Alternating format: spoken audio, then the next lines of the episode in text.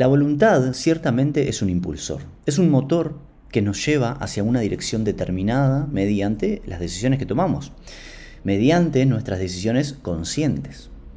La voluntad está de forma muy íntima vinculada con la libertad.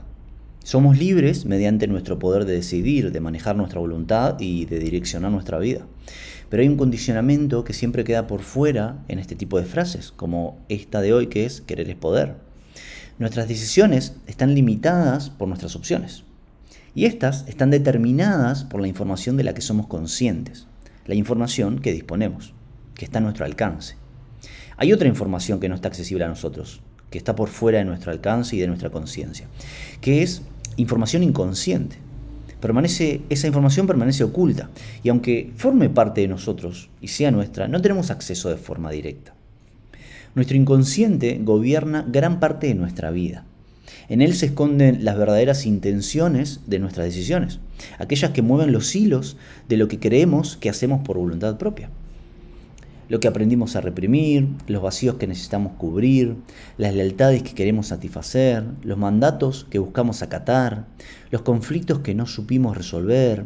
Todas estas cosas de alguna manera dejan esas huellas de información inconsciente de la que no disponemos totalmente, pero que están ahí, presentes. Por ejemplo, podemos querer relaciones de calidad, pero no logramos romper con un mandato familiar y acceder a ese tipo de relaciones. Podemos querer progresar profesionalmente, pero no logramos afrontar el miedo a crecer.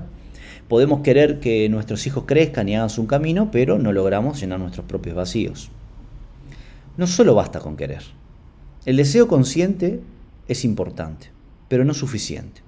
Es necesario profundizar en nosotros para encontrar esas condiciones que no vemos, pero que rigen y dirigen nuestro interior. Somos libres en la misma medida de la información que disponemos. Como decía Carl Jung, hasta que el inconsciente no se haga consciente, el subconsciente dirigirá tu vida y tú le llamarás destino.